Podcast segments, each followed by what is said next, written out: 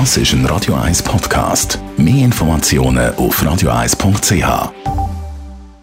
Gesundheit und Wissenschaft auf Radio 1.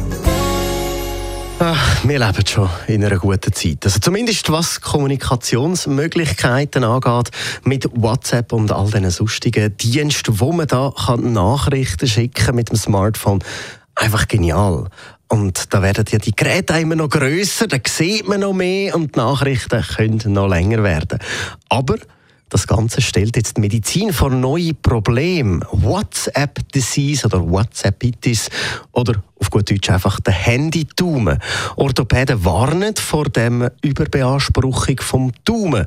Der Dr. Stefan Langer, Bereichsleiter von der Handchirurgie am Universitätsklinikum in Leipzig, sagt, dass eben genau der Trend zu größeren Handys und einem permanenten Online-Sein und Nachrichten verschicken dazu führt, dass eigentlich seine Standardpatientin von früher, wo dann mal eine 65-jährige Frau war, die eigentlich das Leben lang geschafft hat mit den Händen, jetzt neu 15 bis 25 Jahre alte Jugendliche sind, die eigentlich kerngesund sind, außer eben, dass der Daumen nicht mehr wirklich in Ordnung ist. Und das stellt die Mediziner vor ganz, ganz neue Probleme, weil man einem gesunden, jungen Mensch eigentlich nicht mit gutem Gewissen kann eine medizinische Behandlung vorschlagen. Früher hat man nämlich einfach Kortisonspritzen genommen, wo eben immer eingesetzt worden ist.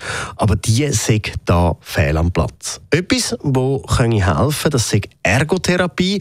Die wird dann aber nicht nur auf den Daumen angewendet, sondern das geht weiter, den Arm durch, bis in den Nackenbereich, weil der Handy-Daumen, das ist eben nicht das alleinige Problem. Es fange ja einmal zwar beim Daumen an mit einer solchen äh, Muskelverspannung.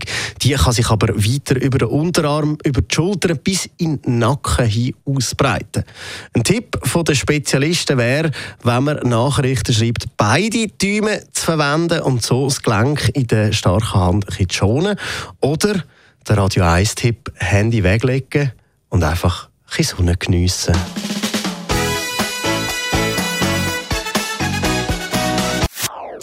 Das ist ein Radio 1 Podcast. Mehr Informationen auf radio1.ch.